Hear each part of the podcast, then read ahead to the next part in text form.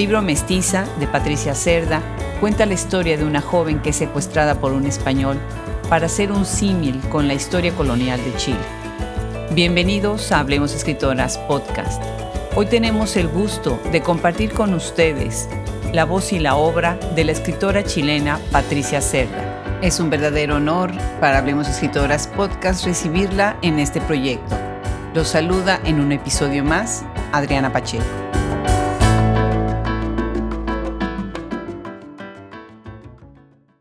Hasta el otro lado del mundo, atravesando el océano, tenemos un gusto enorme de recibir a Patricia Cerda, que nos está escuchando en este momento desde Alemania. Muchísimas gracias, Patricia, por sumarte a Hablemos Escritoras Podcast. A ti muchas gracias por la invitación y un saludo desde Berlín.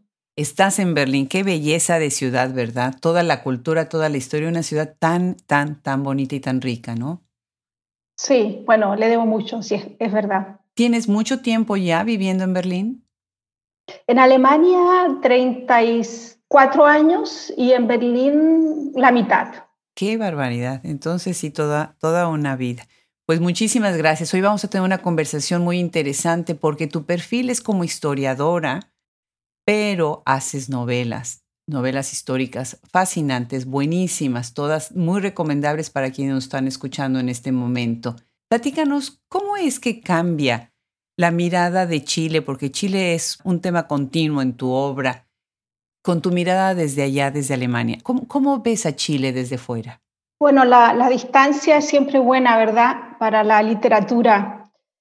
Y claro, esa distancia es lo que me hace ver a Chile con otros ojos desde que yo salí de ahí. Yo lo miro un poco como la chilena que está afuera, pero también como la historiadora. Y esa simbiosis es escritora, la escritora, que escribe novelas históricas. Sí, Alemania me da esa perspectiva, me da la posibilidad de comparar. Comparar es siempre bueno, ¿verdad? Qué bien, qué bien. ¿Cuál es tu formación, este, Patricia? ¿En dónde estudiaste y qué estudiaste? Yo estudié historia en Chile, en la Universidad de Concepción, y luego en la Universidad de Chile hice un magíster, y luego vine a Berlín a hacer un doctorado en historia latinoamericana, que terminé el año 96. Ah, qué bien, qué bien. Tú eres originaria de Concepción, Chile. Esa es tu ciudad. Sí, sí, Concepción, la región del Biobío, que es una región con mucho mestizaje, donde tuvo lugar la guerra de Arauco en la época colonial, ¿verdad? famosísimo. uno de los temas de, de, mis novelas. Claro, famosísimo territorio en la historia de Chile, qué, qué interesante, muy, muy bien. ¿En dónde estudiaste entonces inicialmente, ya cuando te fuiste a Alemania? Ahí llegué a Berlín. Llegué a estudiar el doctorado en historia en la Universidad Libre de Berlín. Que es bellísima, que además es importante, ¿no? Todo Berlín, en la... interesante que tienen tanto cariño por la literatura latinoamericana, ¿no? Sí, bueno, aquí hay un instituto también eh, latinoamericano que es parte de la Universidad Libre, donde eh, se puede estudiar historia latinoamericana y también literatura latinoamericana y etnología latinoamericana. O sea, ahí está todo, como que todo resumido, todo concentrado. Qué maravilla. Yo soy de origen eh, mexicano, alemán, americano. Y el, el, lado alemán me encanta porque siempre, bueno, los tres me encantan, pero el alemán me encanta porque sí siento una fascinación por, por la cultura un, alemana hacia Latinoamérica y hacia el otro lado también. Los alemanes, bueno, fueron importantes en la colonización también de, de lo que fue el continente latinoamericano, ¿no? América. Bueno, sí, claro, es uno de los temas de, de, una novela mía, ¿verdad? Eh, Rugientas, ese puente entre América Latina y Europa en el siglo XIX con el romanticismo. Pero bueno. Exacto, a eso iba que es algo que has estado tomando continuamente, ¿no? Cómo ha habido tantos intercambios a lo largo de los siglos culturales, históricos, sociales, políticos entre, entre Alemania y diversos, bueno, tu país Chile y, otros países en Latinoamérica, ¿verdad? Tú como investigadora de la literatura y de la y de todo lo que es pues la prensa escrita y los textos escritos en algunos archivos importantes, pues has llegado a descubrir ciertas historias, ¿no? Y has decidido contarlas. Ahorita nos decías que, ficcionalizas la historia precisamente porque la distancia te ayuda. Pero ¿de qué otra manera sientes tú que esta experiencia de la investigación en el archivo, que es la investigación dura a la que nos tenemos que someter cuando, cuando estudiamos historia, te ha ayudado a asomarte a la vida de tantas personas que solamente pueden ser contadas a través de la ficción. Sí, eh, mi formación de historiadora es eh, bastante importante para eh, lo que yo hago como escritora que yo entre tanto te digo que me veo como escritora a secas, ya no más como historiadora, la, historia, la historia es como la base, lo que estudié, pero mi trabajo actual es el de escribir ficciones, pero en vez de ambientar mis ficciones en el presente, yo las ambiento en el pasado, porque siento que hay muchas lagunas y porque siento que por ese trabajo en archivos, por ese trabajo de investigación que hice durante mucho tiempo como escritora, estoy como capacitada, me puedo, digamos, mover en el pasado como pez en el agua, si tú quieres. No, no tengo, no tengo miedos de, eh, de roces con el pasado y tampoco siento que es un gran esfuerzo hacer esa investigación porque puedo ser muy económica, sé exactamente dónde están las fuentes que necesito. Y yo sé que son muy pocos los escritores que escriben novela histórica. Por ejemplo, en mi país soy prácticamente la única y eso hace, y eso hace que haya muchas lagunas de interpretación del pasado, que falten voces. Y entonces a eso yo, eso es lo que yo también he querido, campo es, donde yo he querido ingresar. Interesante, claro que sí. Bueno, pues platiquemos de tu primera novela que a mí me parece que es una verdadera joya. Se llama Mestiza, fue publicada por Ediciones B Chile, un libro precioso, precioso que cuenta la historia, bueno, desde el, inicio te engancha, como una jovencita va caminando y de repente secuestrada por un español, ¿no? El primer capítulo es un capítulo en donde se revela hacia dónde va a ir esta historia colonial de Chile y cómo después a lo largo del, del libro se va construyendo este símil con la misma historia nacional, ¿no? De cómo está funcionando este mestizaje tan fuerte. Platícanos un poco más sobre este libro, qué ha significado para ti escribirlo, que ya va en la octava reedición, un bestseller impresionante, y de qué manera para ti ha significado este libro y cómo es que lo construyes, cómo inicias con descubriendo esta historia de Animayen, se, se llama, se pronuncia? Animayen. Animayen. Sí. Sí, mira, esta novela yo la verdad es que siempre quise escribirla. También cuando era estudiante de historia, yo sentía que faltaba una ficción que hablara de los inicios de la cultura chilena y latinoamericana. Y que esa visión, esa perspectiva fuera la de una mujer que no fuera de la élite, que fuera del pueblo, una mujer sin nombre de calle, un, personaje de ficción inventado por mí. Yo siempre pensé que quería escribir eso y me demoré, me demoré en hacerlo, pero salió entonces más madura, si tú quieres, maduró en, mi mente y salió ya casi lista porque me demoré muy poco, ¿sabes? Me demoré ocho meses en escribir esa novela. Casi podría decir que salió como un Kaiser así. Qué increíble. Y sí, claro, y como tú dices, es vista en este momento como un clásico ¿ah? de la literatura chilena y es lectura de colegios. Acá, por lo mismo, acaba de salir la versión de bolsillo. Y bueno, lo que pasa en Mestiza es que una mujer, que es Anima Yen, a quienes los españoles bautizaron como Doña Marina, con 70 años cuenta su vida desde Sevilla. Y lo que a ella le ha ocurrido, le ocurrió al reino de Chile. Vale decir, la guerra de Arauco, la llegada de gobernadores corruptos, el terremoto que destruyó prácticamente todo Santiago y el Valle, Central y el aislamiento, o sea, todo lo que era Chile en el siglo XVII lo vive ella y lo cuenta con un espíritu muy crítico, crítico también del colonialismo español, ella es muy lúcida, es una mestiza que en algún momento aprende a leer, se hace letrada, ¿verdad? Y con un temperamento muy fuerte. Yo inventé este personaje resiliente y sin pose de víctima porque quería que ese fuera el tono de la novela. Eh, el, tono fuerte, o sea, que, que nos muestre un pasado a los chilenos y latinoamericanos que nos guste, con el cual nos podamos identificar. Esa era la idea. Y así lo logras, así lo logras, porque desde el principio ella encuentra la manera para sobrevivir y eh, es muy fuerte el shock, es el cambio, porque además está siendo secuestrada una mestiza, no es una indígena, que siempre pensamos en estos procesos de, de, de, todo lo que fue la conquista, pues con los sobre los indígenas, y lo cual es completamente cierto. Pero también los mestizos estaban en medio de todo este conflicto, ¿no? Con los peninsulares y con los mismos locales. Y hay una figura muy interesante que utilizas en la obra, que es el pan, como símbolo de unión y a la vez hablando un poquito de cuestiones de diferencias de comunidades, de qué comía qué, pero el pan a ella le sirve para varias cosas, ¿no?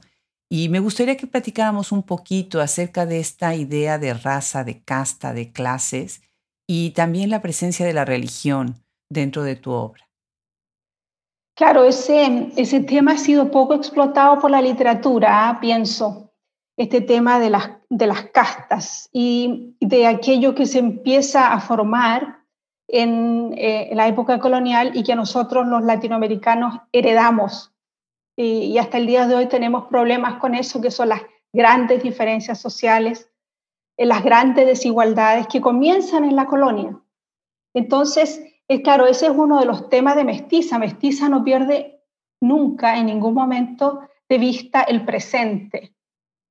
Hay como una reinterpretación del presente a través de sus raíces en la colonia, o sea, ahí el presente se mira al espejo y, y el tema del pan, eh, que yo ahí, ese, ese, juego de ella que eh, se transforma en panadera y y ve que la situación de la repartición de los panes en, el fuerte de Arauco, aunque está prisionera, es, eh, es injusta y ella entonces toma manos en el asunto. Yo, esto, yo quise mostrar ahí eh, también muchas cosas. Una de las cosas es primero su personalidad, con, un tremendo talento ético. Esta es una mujer que tiene talento ético porque la ética es un talento. Y, pero también mostrar esas injusticias, y que, son, que es posible, eh, es posible superarlas. Ella las supera, ya en una época temprana hay una célula de superación de la injusticia, si tú quieres. Es como una esperanza, una posibilidad. Me, me, emociona escucharte, Patricia, y cómo la visualizaste, cómo la construiste, porque de verdad es fascinante verla así, como, como estás diciendo a lo largo de la obra. Ahora, algo que sucede también muy interesante, o sea, esta niña, imagínense quienes nos están escuchando, o sea, la secuestra al español y la viola, es lo primero que va a hacer, ¿no? Obviamente, ¿no? Pero después le da de comer y después hasta le pone un, no sirvientes, pero ayudantes, ¿no? Y ella se pone a hacer pan y empieza a repartir el pan y de repente eh, no se pone a repartir, al principio se lo roban. Y hablas de la hambruna y a lo largo de todo el libro hay una presencia continua del hambre de distintas cosas, de la carencia en general, ¿no? Muy interesante. Y también algo que me parece fascinante es cómo estás usando al cuerpo femenino como la conformación de lo nacional, ¿no? Y lo importante que fue el cuerpo de la mujer en el proceso de mestizaje, pero también creas universos de otras mujeres. Y esas mujeres que son de otras castas, ¿sí? pueden ser también enemigas entre ellas mismas, ¿no? Muy interesante eh, la manera en que estás construyendo lo femenino dentro de tu obra. Bueno, es verdad, la, novela comienza con una violación, ¿verdad? Em, que, eh, cuando ella la toma prisionera. Y eh, claro, por supuesto que eso es el comienzo de nuestra, de nuestra cultura, de nuestra historia latinoamericana. Así empieza. Es, ese, es, está claramente ahí la, metáfora. Eh, pero yo a ella, a esto le agrego también la, capacidad de ella de superarlo, ¿verdad? De hacer su propio camino, incluso de cambiarse de nombre en algún momento, porque ella la, la bautizan Marina Maldonado y ella se saca ese nombre y se pone Marina Buenaventura. O sea, toda la capacidad de los personajes de, de transformar esto malo en algo, por lo menos con lo que tú, que tú puedas manejar. Y una de las formas de manejarlo de ella, de Animayén o Doña Marina, es con la sororidad, o sea, establecer eh, solidaridad entre mujeres. Eso está muy presente en esta novela y es lo que la ayuda a ella a sobrevivir, porque en algún momento incluso ella, eh, después de ser, porque ella se libera, ¿verdad? Después se casa, o sea, hay un, ella es una aventurera que le pasa muchas cosas, casi podría decir que hay una picaresca y sin ser una novela picaresca, eh, tiene un, par de esos elementos. Y en algún momento ella forma un grupo musical, por ejemplo, y se transforma en cantora quitapenas, así se llaman las quitapenas, y, y, conoce Santiago, ¿verdad? Y le cuenta a los lectores cómo era Santiago en ese, en ese siglo. Y todo esto basado en una tremenda sororidad en que ellas se apoyan mutuamente y un poco se defienden de los hombres. Eh, porque hay un, hay un eh, ex marido que eh, llega siempre ¿verdad? al rancho donde viven ellas a, a molestarlas y, y siempre ellas se apoyan y salen bien de la situación. Eso es otro elemento, la sororidad, sí. Claro. Claro, sin embargo al principio hay esta rencilla, ¿no? También con las miradas de las, de las otras mujeres que la ven como extraña, ¿no? Porque bueno, ahí estamos hablando de tres castas distintas, que son pues las peninsulares, ella como mestiza y las indígenas que van a estar como, entre comillas, sirviendo, ¿verdad? Sí, claro, la sororidad se da entre, entre las castas, entre las mujeres de las castas. Hay un, hay un abismo entre ellas y las españolas y criollas como realmente lo hubo, ¿verdad?, en la colonia. Hay que decir que este mm, desprecio de las castas y del mestizaje viene de, de España, ¿ah? viene de, digamos, de, de, de, la misma corona, y mm, es la corona la que desprecia y en el fondo tiene miedo de los mestizos, y como la corona los desprecia, también los desprecia la élite colonial. Yo creo que eso queda más o menos también claro en las novelas. Definitivo, definitivo. Pues es un libro que hay que leer, obligado hay que leerlo. Y otro libro que también me parece muy, muy bueno, es una excelente contribución al campo de la literatura y de la cultura, es Violeta y Nicanor, eh, publicado por Planeta 2018. Y aquí hablas de dos personajes que, bueno, quienes no saben quién es Violeta Parra y Nicanor Parra, pues ahorita nos vas a contar estas grandes figuras de la historia chilena y ahorita platiquemos un poco sobre cómo construyes la, biografía de ambos. Sí, mira, eh, esos son dos personajes a, quienes yo admiro mucho y de, los de quienes yo he aprendido mucho también. Y en Chile, yo creo que en muchos países de América Latina son íconos. Eh, Violeta Parra, una, eh, una compositora que se basó para sus composiciones entre otras, por ejemplo, la, canción Gracias a la vida, que es muy, ha sido muy interpretada también fuera del país, fuera de Chile, eh, se basó en recopilaciones que ella hizo de la música folclórica y la cultura popular. Y paralelamente su hermano, el, el poeta y antipoeta Nicanor Parra, Em, tomó el lenguaje hablado, el, del, lenguaje del hombre de la calle, y lo transformó en poesía. Y para hacer eso le dio una dimensión metafísica, lo elevó a, a, categoría universal. O sea, los dos hicieron algo con la cultura popular que hasta ese momento era impensable, que era darle dignidad y, dar, y, y elevarla. Violeta en la música, Nicanor en la poesía. Y, con ello nos dieron a los chilenos una, eh, una nueva mirada sobre nosotros mismos em, y nos enseñaron a querernos más. O sea, ellos son en estos momentos en Chile dos íconos eh, que, eh, que van a seguirlo siendo, o sea, son, están ahí en el, en el firmamento alumbrando con una luz firme que no se va a apagar más. Claro. Cuando lees el libro te despierta esta sensación de, de amor, de fraternidad, de lucha conjunta, ¿no? De hermandad. Bueno, ellos son hermanos, pero de hermandad también con los otros personajes. ¿Cómo, cómo es que ficcionalizas o eh, construyendo la ficción de ellos como niños y de la familia y de todo lo que pasan para justificar obviamente su sensibilidad y después su, su inclinación, una hacia la música y otra hacia, hacia la poesía? Y valga de paso decir que Violeta es reconocida como una de las fundadoras del movimiento Nueva Canción, que, que es, muchos de los que estuvimos en la universidad hace, no sé, unas dos, tres décadas, pues nosotras nos hacíamos con esta nueva canción en las universidades, ¿no? Eran nuestras peñas literarias con esta música, ¿verdad? claro, ahí ella es conocida quizás más que Nicanor Parra. Ella, la cantidad de personas que conocen a, a, Violeta Parra por la música es mayor que aquellos que conocen a Nicanor Parra por la poesía, porque la poesía en sí es algo como más de élite, ¿verdad? Más de un grupito pequeño. Em, bueno, yo lo que hice fue eh, inventar un autor personaje, que es una suerte de otro yo, que desde Berlín va a Chile a investigar sobre ellos sencillamente porque les interesa, porque le interesa y porque los admira. Entonces la novela está también un poco el proceso de investigación, está ahí muy transparente.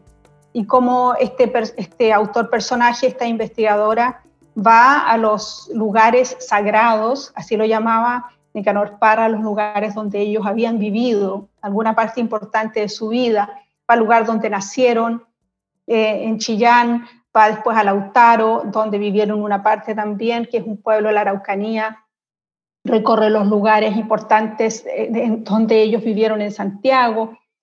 Entonces, hay como, eh, está ahí ese, el proceso de investigación y de construcción de la obra está muy transparente en la novela y, hay también una conversación entre el presente de esta mujer investigadora y el, la primera mitad del siglo XX de Chile, se trata también de ver cómo, valiéndose del talento que ellos tenían, salieron de la pobreza, porque ellos vienen de una familia mestiza muy pobre y llegaron a ser lo que son. Entonces está como también está la reconstrucción de ese camino que es un camino muy em, emocionante porque la familia Parra es la única familia en Chile, el único linaje, porque es, una, es un clan, un linaje chileno de origen popular, el único.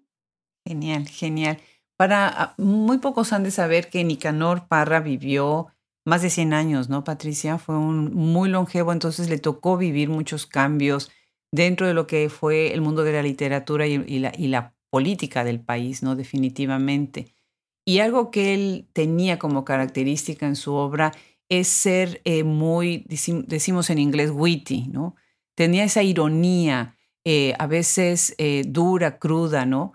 Para incluso dudar lo, que él mismo estaba diciendo, ¿no? Interesante este personaje. Sí, no, eh, él es eh, visto por los críticos más importantes, por ejemplo, Harold Bloom consideró que era uno de los poetas más importantes de Occidente, ¿ah? no solamente en español, no solamente en castellano, no, él es, él es indiscutiblemente un gran poeta, sacó el premio Cervantes, ¿verdad? Y merecía con creces el premio Nobel, y bueno, ahí cuento yo un poco la novela, una de las razones por las que no se lo dieron y bueno, y, esas cosas, pero no, indiscutible eh, la, la, importancia de Parra y una de las, sí, una de las de, los elementos que la hacen tan importante su poesía es ese tono de que tú hablas que es irónico, sarcástico, es a veces autoagresivo, es un, tono que, te agarra rápidamente y que te hace empatizar e identificarse con la voz poética. Es muy, muy, muy profundo y muy interesante. ¿Cómo no? Y hay algunos de sus trabajos que incluso se enseñan a nivel eh, bachillerato o cuando, obviamente, bueno, nosotros que venimos del campo de las letras, bueno, es, es una lectura obligada. Un excelente libro, Violeta y Nicanor. Otra manera también que me parece que es muy interesante, cómo estás construyendo eh, la historia, reconstruyendo la historia a través de la ficción, es que vas tomando ciertos personajes, personajes de la historia que fueron importantes, pero al ficcionalizarlos tienes que cuidar cierta verosimilitud.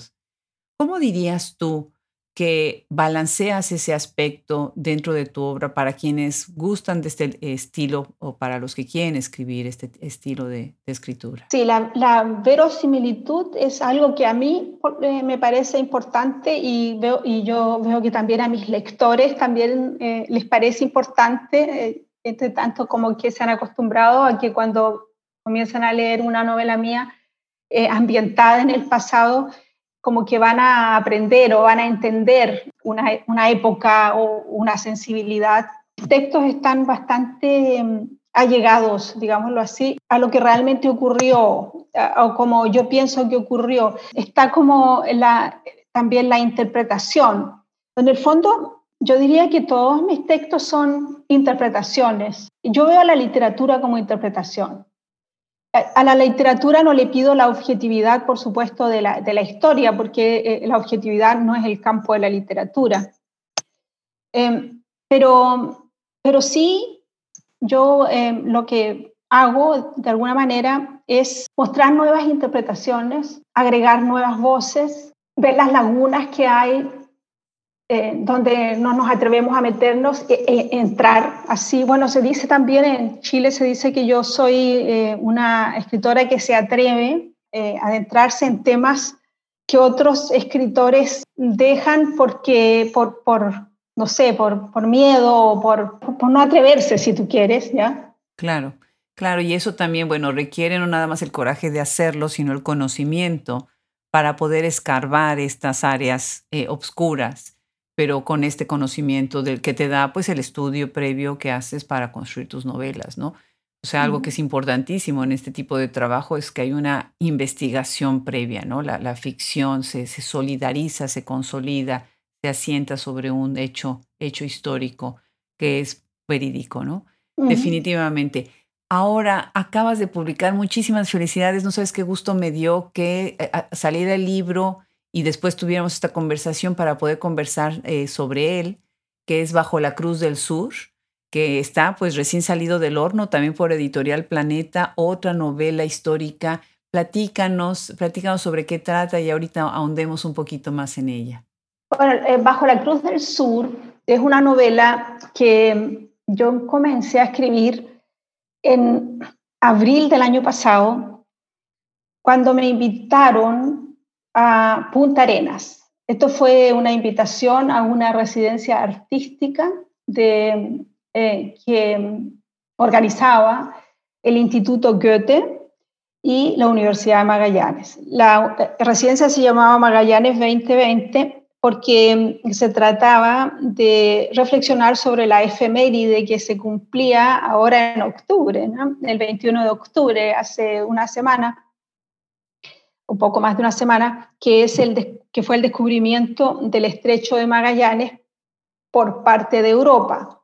Qué bárbaro, sí, impresionante la, la efeméride. Sí, 500 años, ¿verdad? Y para Chile es una efeméride importante porque en la, en la en el diario de viaje del cronista de esta expedición, que es Antonio Pigafetta, aparece por primera vez nombrado y dibujado el territorio actual de Chile. Entonces también por eso era importante. Y yo fui a, Punta Arenas a ver qué se me ocurría y ahí eh, nació la idea de escribir esta novela.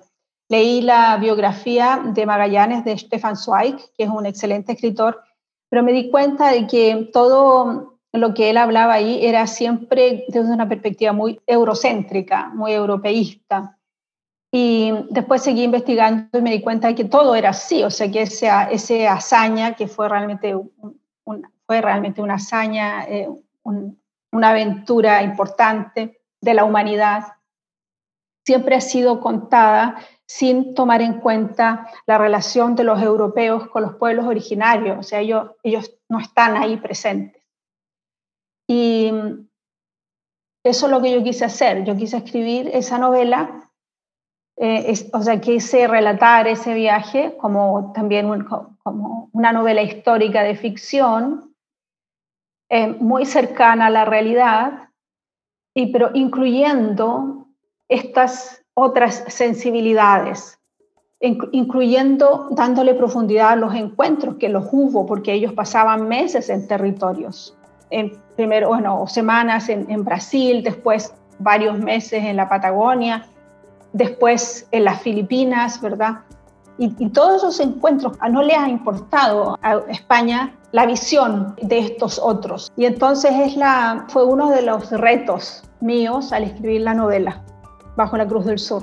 Pues aplaudo mucho ese esfuerzo porque sí, efectivamente, si tú ves las crónicas, por ejemplo, de viaje, o los diarios que llevaban, pues es muy poco la referencia a, los lugares donde hacían paradas y qué sucedía ahí, qué era el encuentro, cómo era el encuentro y cómo era la transformación, porque algo que también es importante recalcar es que los europeos se fueron transformando a partir de la conquista.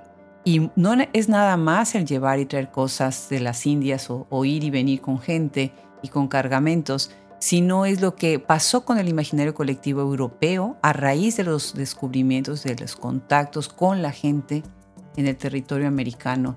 Aplaudo, aplaudo ese esfuerzo. Otra cosa que me pareció muy interesante y que yo veo muy poco, o sea, mi formación, en mi doctorado, pues yo tengo un minor en, historia, o diríamos, ah, cuando trabajas siglo XIX, a fuerza tienes que ir a estudiar historia, ¿verdad? Y algo que se ve poco es estas referencias, por ejemplo, a la estratificación de clases dentro de, de, los que fueron los conquistadores, ¿no? Y cómo los intereses económicos y políticos, las rencillas entre los reyes, eh, hicieron que se hiciera también una fragmentación dentro de la gente, ¿no? Los portugueses, los marinos portugueses, los españoles, los italianos, ellos mismos estaban viviendo en carne propia otro proceso de conquista que era a través de la lucha entre reinos, ¿verdad? Y me parece que tú metes el dedo en la llaga de manera atinada sobre esto. Claro, ahí está Hernando de Magallanes, ¿verdad? En medio de un conflicto entre España y Portugal, por, em, por tener la supremacía sobre el planeta. En algún momento, para que no entren en guerra, em, el Papa, ¿verdad? Después de que Colón haya descubierto América, eh, divide el, globo terráqueo en dos partes y le regala una a, España, una parte a España y a otra a Portugal, ¿verdad? Em, y Claro, ahí está Hernando de Magallanes, el portugués, que hasta el año 1518 fue parte, digámoslo así, de, de las armadas portuguesas, pero en algún momento, como yo cuento en la novela, esa puerta se cierra y él no tiene ningún problema en desnaturalizarse de Portugal e irse a Castilla y a ofrecer sus servicios a Carlos V, recién coronado rey en España, y él entonces le, da, le ayuda a armar esta armada del Moluco para que vaya navegando hacia Occidente buscando el estrecho para pasar al mar, al mar del Sur, que antes había sido descubierto por Vasco Núñez de Balboa, pero nunca ningún europeo había navegado por esas aguas. Había sido visto desde el cerro en Panamá siete años antes. Y entonces, claro, ahí están también todos esos conflictos de Europa que de alguna manera también fueron trasladados a las colonias, ¿verdad? Claro, definitivamente. Ahora, haces algo también muy interesante con todos estos intercambios que son los famosos espejos, ¿no? Que también vienen mucho en la, en la literatura y en los textos de historia en, en México, ¿no? Que llegaban con los espejos a cambio de, deslumbrar, entre comillas, a los locales y, sacar las cosas más eh, costosas de las tierras que estaban conquistando. Y esta es una referencia muy clara al imperialismo y a los procesos de, colonizaje que, que, se dieron a cabo. Cuéntanos un poco más acerca de esta representación geográfica a través de los objetos que estás haciendo en este libro que me parece muy interesante. Claro, bueno, ellos llevaban mercancías de rescate que llamaban, que eran mercancías vistosas, o sea, objetos vistosos, como por ejemplo naipes que tienen dibujitos, ¿verdad? O cascabeles, espejos, tijeras, cuchillos. Eh, pero hay que decir que los, los, los, cuchillos y las tijeras eran eh, muy prácticos, sino los eh, nativos ni de América ni de, ni de las Filipinas no los conocían, ¿verdad? ellos todavía estaban en la edad de piedra y estos son elementos de metal. Entonces eh, son muy atractivos. Claro, ellos, eh, lo, que, lo que hacen ellos es sacar mucho provecho de su superioridad técnica. Y ellos se equivocan cuando piensan que esa superioridad técnica es una superioridad en sí. Hay una pregunta que subyace toda la, la novela Bajo la Cruz del Sur y es hasta qué punto los europeos eran capaces de entender a los pueblos originarios con que se encontraban. Y la respuesta yo creo que está dada en la novela y es que no eran capaces. Así como ellos no sabían las dimensiones reales del planeta y tampoco sabían eh, qué lugar ocupaba el planeta en el sistema solar y en el universo. No lo sabían, no sabían si la, Tierra giraba alrededor del Sol o era el Sol el que estaba girando, etcétera, porque todas esas preguntas están también en la novela.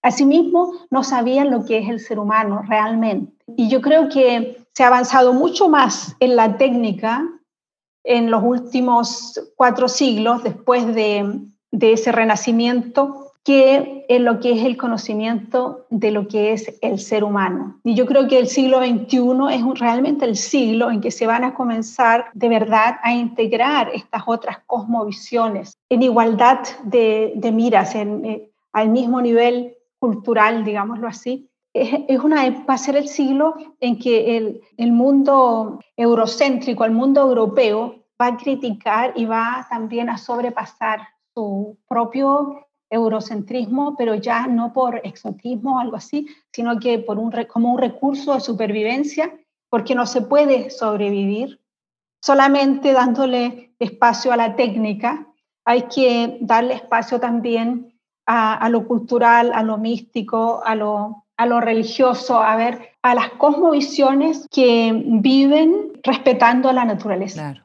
claro. Pues muy interesante, fascinante lo, lo, que haces y lo que aportas con tu investigación y tu escritura. Pasemos ahora a uno de tus libros de cuentos, Entre Mundos Cuarto Propio 2013, en donde, bueno, estamos dando un viaje a varios siglos después, ya en la, en la época contemporánea, ¿no? Y una de las cosas que me parece muy interesante es todo el libro es una conversación entre Chile y Alemania, desde distintos ángulos y desde distintos personajes. ¿Cómo es que surge este libro de siete cuentos y que de verdad me dejaron conmovida pensando en, todo lo que estás tú ahí narrando, ¿no? ¿Cómo es que das origen a este, a este libro? Bueno, Entre Mundos es mi primer ejercicio literario, es mi primer, es mi primer libro. Y yo lo escribí, empecé a escribirlo cuando cumplí 50 años y me di cuenta que había vivido la mitad de mi vida en Chile, la primera mitad, y la segunda mitad en Alemania. claro. Llevaba 25 años en Alemania y yo me sentí que yo quería mm, escribir sobre eso, quería expresarlo. Entonces empecé a escribir estos cuentos que transcurren en parte en Chile y en parte en Alemania. Y uno de los cuentos transcurre en el pasado, pero es un Em, pintor alemán, el que va a Chile, ¿verdad? Entonces siempre estaba buscando en ese, para, esos, para esos cuentos como los puentes entre las dos culturas que eran y que siguen siendo las dos culturas en que yo vivo, porque yo vivo entre dos culturas. Y por eso el libro se llama Entre Mundos. Qué maravilla. Hay una historia del cuento de que habla de Kerstin y Marcelo, eh, que está hablando precisamente, bueno, de estos refugiados políticos, ¿no? Y cómo los movimientos de los refugiados políticos influyeron a Alemania, ¿no? Muchos de los alemanes se unieron, se sumaron a estas causas, ¿no? Platícanos de este cuento en específico.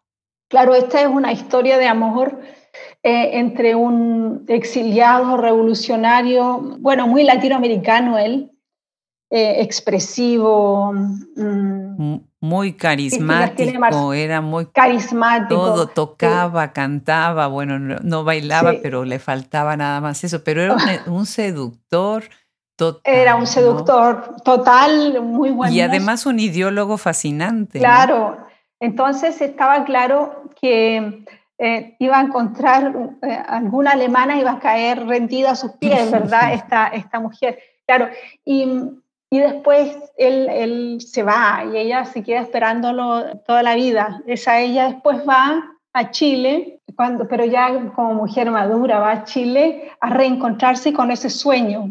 En el fondo un poco se trata de muchas cosas, de los sueños no cumplidos, porque también Marcelo no cumplió su sueño. Él quería hacer de Chile un país revolucionario, un país... Él quería hacer de Chile un país más justo. ¿ah? A lo mejor se cumple el el sueño de, de Marcelo en las próximas décadas, quién sabe, pero, ojalá que sí. pero en ese tiempo todavía no, y el, y el sueño de Kerstin era, bueno, ella tenía la pregunta, ¿qué pasó? ¿Por qué este hombre se fue y nunca más volvió? ¿no? Entonces, y ella, ella va ahí a, también a reencontrarse con, ese, con, ese, con esa ciudad de la que él venía y está ahí comiendo en un, en un restaurante eh, giratorio que existe en Santiago y dando vuelta, o sea, mirando todo Santiago desde arriba. No sé, yo, ese cuento yo lo escribí así como en un trance, yo creo. Y eh, sí, a mí eh, también, a mí también me gusta ese cuento. Ay, es muy, muy lindo, muy lindo. Y hay otro, Testigo del Tiempo o Yo no me mando sola, que se habla eh, de una rivalidad muy interesante, muy interesante con, acá estás hablando de cuestiones de clase, ¿no? Y por otro lado es una historia local muy conmovedora. ¿Nos cuentas un poco más sobre este cuento y, sus personajes? Mira, este sí, ese cuento em, de alguna manera es, em, es como el ejercicio que antecede a dos novelas mías. ¿ah? de ese cuento salen dos novelas. De ese cuento sale Mestiza y sale Rugientas, dos novelas. Em, yo eh, cuando estaba en Santiago, yo soy de Concepción, cuando me fui a Santiago a hacer el magíster y fui al Museo de Bellas Artes, me acuerdo haber visto el cuadro de Johann Moritz Rugiendas que se llama El guaso y la lavandera.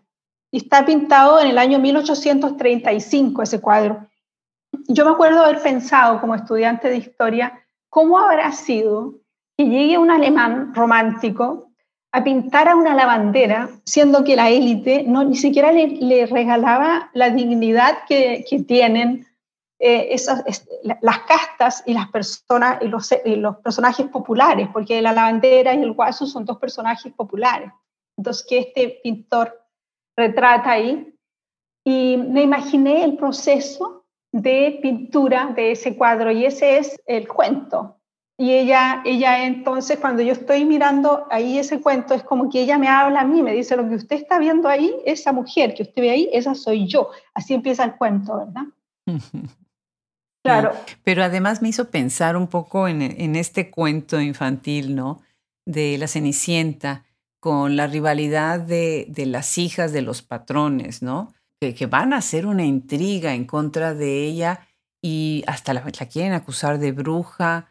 Interesante cómo reacciona la familia y cómo después la madre tiene que quedarse callada, ¿no? Y se tiene que ir a hija por haber sido rebelde, ¿no? Interesante ese aspecto también de cómo, cómo se está marcando la clase ahí, ¿no? Sí, bueno, y, por qué ese cuento eh, da el pie también para Mestiza? Porque yo, o sea, el personaje de la lavandera tiene como el mismo carácter y personalidad que tiene Animallena, porque yo pensé que eso resultaba, le gustó mucho, a muchas personas me comentaron sobre ese cuento y a mí también me, me, pareció que el, personaje era logrado, esta lavandera, y entonces yo la transformé a ella, le di otra biografía, pero el mismo carácter y el mismo temperamento, y, y la puse en el siglo XVII hay un poco de eso. Y, en, cuanto a Rugienda, yo escribí después eh, una novela sobre el paso de este pintor viajero romántico que era amigo de Humboldt. Escribí una novela sobre su paso no solamente por Chile, sino que por todo el cono sur. Y que en el fondo también trata de cómo este pintor trató de llevar el romanticismo a América Latina, pero no le resultó porque él volvió con casi toda su obra a Alemania y esa obra está en Múnich y yo la consulté para escribir esta novela. El romanticismo llega al cono sur de América Latina recién en el siglo XX y llega con Violeta Parra y con toda esa generación de, músicos y, poetas que se interesaron por la tradición. O sea, tenía que esperar todavía 100 años. Claro, qué interesante. Bueno, pues déjame eh, cerrar con dos puntos que me parecen relevantes. Por un lado, tienes un cuento en este mismo libro que se llama eh, Desde el Templo, y ahí Carla Moreno, la, protagonista, dice, trabajo desde hace 20 años en la sección de literatura latinoamericana en esta biblioteca, el ombligo del mundo de los intelectuales latinoamericanos en Alemania. ¿Quién es Carla Moreno y qué tanto se acerca Patricia Cerda? Mira, eh, Carla Moreno, claro, es una persona que trabaja allí. Lo que yo quise hacer, ese, ese cuento es en el fondo también un homenaje a esa biblioteca ¿eh? en la que yo paso mucho tiempo, que es la biblioteca del Instituto Iberoamericano de Berlín, que es la biblioteca más completa sobre América Latina, no solamente literatura, sino que ciencias sociales en general en toda Europa. O sea, hay una sola biblioteca que tiene más material sobre América Latina en el mundo, que es la Biblioteca del Congreso en Washington. Entonces tú te puedes imaginar que es como una meca de, de los investigadores. Todos vienen, vienen, llegan muchos investigadores de, todo, de América Latina y del mundo a trabajar al iberoamericano y yo me paso también mucho tiempo ahí, yo les debo mucho a, esa, a esa biblioteca. Entonces fue como, fue como una, eh, así como una, un agradecimiento, una, hay una gratitud, como un homenaje. Y claro, entonces son los personajes de ahí. Hay una, hay una eh, mujer que trabaja ahí que está a cargo de la literatura y que tiene su biografía, ¿verdad? Su biografía de mujer solitaria. Yo te diría que de alguna manera todos mis personajes de ficción tienen algo de mí. Ninguno de ellos es completamente yo, pero todos tienen algo de mí. Claro, claro, definitivamente. Y bueno, pues quisiera yo cerrar la conversación tan, tan interesante, que nos platiques en qué estás trabajando ahora, qué, qué nos tiene ahí guardado Patricia Cerda para un futuro no muy lejano. Bueno, yo estoy trabajando ahora en, dos textos y en uno ambientado en el siglo XVIII, porque pasa lo siguiente, yo ahora entre tanto he publicado novelas que como tú lo has dicho también son muy bien recibidas y con muchas ediciones en Chile y algunas también publicadas en otros países de América Latina y próximamente en China, Violeta y Nicanor. Entonces son novelas que están, tenemos el siglo... Eh, 16, ¿verdad? Que es el eh, Bajo la Cruz del Sur, el 17 Mestiza, tengo el 19 que es Rugiendas, el siglo XX, dos novelas, Violeta y Nicanor, Luz en Berlín, entonces me falta el siglo XVIII.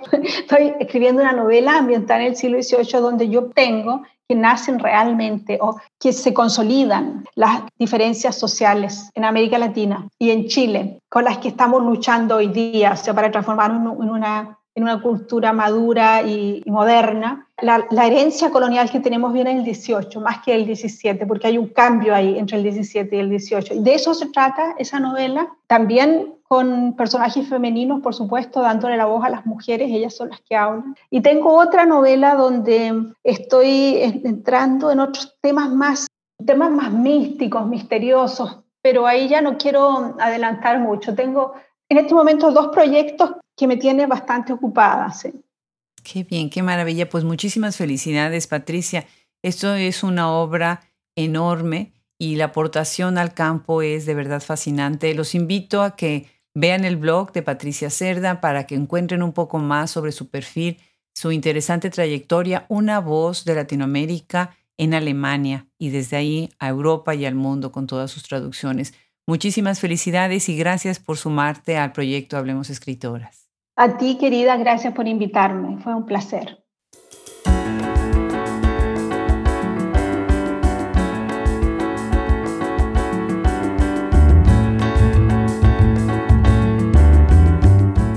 Fascinante ese otro matiz que nos revela Patricia Cerda en la intersección entre historia y literatura.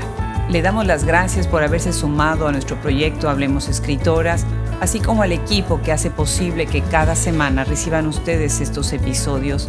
Fernando Macías Jiménez en la edición, Andrea Macías Jiménez Social Media, Wilfredo Burgos Matos, Alejandra Márquez, Liliana Valenzuela, Juliana Zambrano, Fran Denster, Luis Enrique Castellanos, colaboradores y curador literario. Se despide de ustedes hasta el próximo episodio, Adriana Pacheco.